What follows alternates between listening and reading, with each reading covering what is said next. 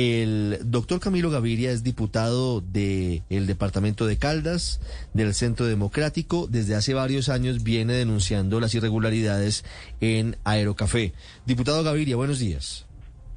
Buenos días, Ricardo, Camila. Primero, pues muchas gracias y aclararles que estoy como diputado por una coalición que se llama Todos para Adelante. Entonces me dirán por dónde empezamos a relatar lo que pasa con este elefante blanco en medio de un gran circo en el departamento de Caldas, mm. dependiendo pues del tiempo que tengamos. Leía, leía mensajes suyos en redes sociales que señalan que usted considera que la salida del doctor Jair Orlando Fajardo del Aerocivil podría tener relación con la situación de Aerocafé. Sí, y además tiene relación también con la salida del general Cárdenas, que era el gerente del patrimonio autónomo de Aerocafé que salió hace uno o dos meses. ¿Y por, qué, ¿por qué relaciona usted la salida del doctor Fajardo y del general de Aerocivil con, con Aerocafé?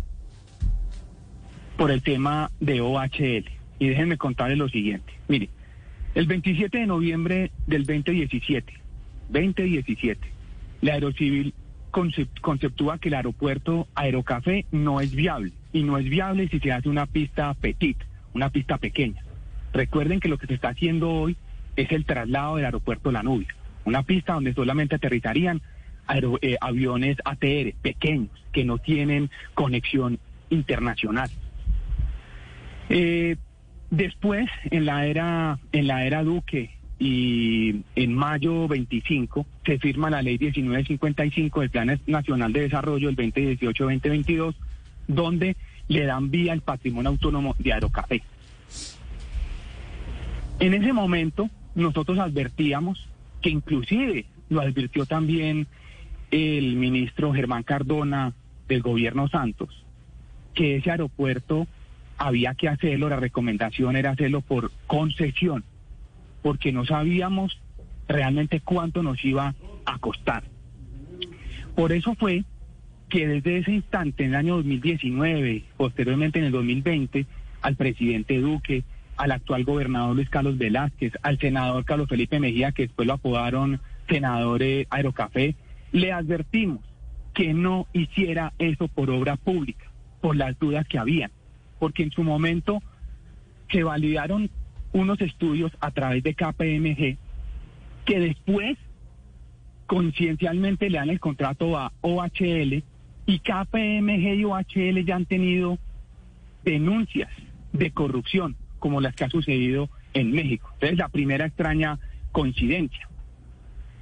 Y el señor eh, Luis Fernando Mejía, que fue el último gerente de Aeropalestinas a la versión anterior, que a, su vez el anterior era Francisco Cruz Prada, actual viceministro de Medio Ambiente, Medio Ambiente Luis Fernando Mejía en esta nueva época eh, lo nombraron, lo nombraron cuando el director de la red civil era Juan Carlos Salazar Gómez, lo nombra gerente del patrimonio autónomo. En el, a finales de diciembre, Luis Fernando Mejía abre el proceso licitatorio para Aerocafé, ya en el patrimonio autónomo. Es decir, que en ese momento ya se acaba la posibilidad de hacer el aeropuerto vía concesión y empieza la insistencia del gobierno del gobernador Luis Carlos Velázquez, del senador Aerocafé, del presidente Duque de hacer esta obra por obra pública, con los riesgos que habían y que ya con la debacle que había pasado hace más de 10 años, donde hay enterrados 200 mil millones de pesos. Se adjudica la, la, primera fase por un contrato de 141 mil 108 millones de pesos en marzo 20 del 2021. Y esto lo adjudica bajo la dirección de Luis Fernando Mejía y se lo gana OHL. Empezamos a hacer las denuncias de cómo no iba bien el contrato. Sacan a Luis Fernando Mejía y nombran al general Cárdenas. Y eso es bien importante, porque quienes eran los responsables de ese contrato era Luis Fernando Mejía y el anterior eh, gerente, eh, director de Aerocivil, Juan Carlos Salazar. ¿Qué pasó en ese momento? OHL se gana la licitación bajándose los pantalones 7 mil millones de pesos. En ese momento dijimos, no son capaces de hacer ese, ese proyecto que era mover tierra y hacer drenajes, porque el aeropuerto lo partieron en tres, movimientos y drenajes, lado tierra y lado aire. Llega el general eh, Cárdenas y empieza, y él llega el 26 de, julio del 2021 y empieza a hacer su trabajo y empieza a apretar a OHL con una, con una anotación. La interventoría inicial había sido demandada y pusieron otra interventoría y por eso también la interventoría le pone una multa por incumplimientos a OHL el 29 de noviembre del 2021 eh, por 1.834 millones de pesos. Y ya se mostraba que OHL no iba a cumplir y les voy a dar una fecha, les voy a dar un dato de hoy, que puede que el actual eh, Jairo Orlando eh, tenga algunas diferencias, pero la, la, la cifra de hoy es de 5,8 millones de tierras que hay que mover, solamente llevan el 16%.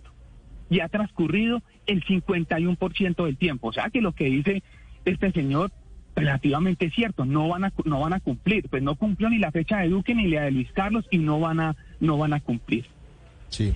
Entonces, sacan al general Cárdenas, sacan al general Cárdenas por su presión a OHL, salen, sale el gobierno nacional, sale el gobernador Luis Carlos Velázquez, sale el senador Mejía a defender a OHL cuando claramente está incumpliendo el contrato y ahora pues sacan al director del Aerocivil por cumplir su trabajo. Yo ya no sé si hay, si hay algunas otras razones, pero como usted lo decía al eh, principio, eh, es muy raro que faltando 30 días a usted lo, a usted lo despidan. pero, pero eso, eso le iba a decir, diputado la versión que, que, tenemos aquí en Blue Radio es que realmente se produce según el gobierno porque no dio cifras reales en el empalme con el gobierno entrante, porque habló de cosas que no habían pasado, eh, pero también hay un tema allí vinculado con Aerocafé, que habrá que esclarecer y que seguramente serán las autoridades competentes las que, las que saquen adelante.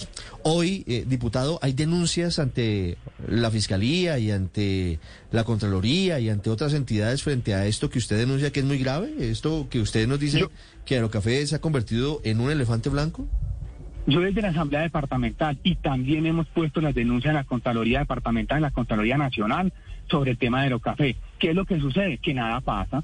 Pues es que nada más ustedes miren cómo eh, en antaño se desaparecieron 200 mil millones de pesos y la Contraloría no, no responsabilizó absolutamente a nadie. Y hoy pasa exactamente lo mismo. Por eso por eso, inclusive, a través de, un equipo que hemos ido conformando acá para defender los recursos de la nación y el departamento, el pasado 15 eh, de junio se falló la instancia de acción popular 465, que venía inclusive puesta del, del 2010, donde ya le dice, ya dice, oiga, ustedes, señores, eh, Contraloría, Procuraduría, Fiscalía, tienen que empezar tienen que, tienen que empezar a investigar a los representantes legales anteriores y todos los que han sucedido en la nueva era de Duque. Porque es que los entes de control, pues lo que han mostrado, en mi humilde opinión, es que hay una complicidad en los entes de control. Pero hoy hay una realidad. Se ha gastado miles de millones de plata, nos han dicho mentiras, dijeron que el cierre financiero estaba de 531 mil millones de pesos, ya eh, hace como tres meses dijeron que ya tenían más sobrecostos, y a mí lo que me está oliendo esto es que vamos a, vamos a terminar, si es que lo hacen, con un proyecto para una pista petit que va a llegar a un billón de pesos y que hoy, desafortunadamente, la salida para poder hacer esto bien es hacer un alto en el camino, ojalá lo haga el presidente eh, Gustavo Petro, buscar una salida vía una concesión, porque hay más de 20 compañías que han estado interesadas en hacer ese aeropuerto por concesión, una pista larga de 3.7 a 4 kilómetros una pista que le sirva a toda la región con conexiones eh, internacionales. Esa sería una salida. Pero ¿qué es lo que pasa? Que nadie quiere hacer eso porque ahí sí se configura un detrimento patrimonial pues, y hay más de uno que tiene habrá, que Habrá que ponerle el cascabel al gato, diputado Gaviria, gracias. Varios chicharrones grandes en infraestructura que tiene el presidente electo Gustavo Petro.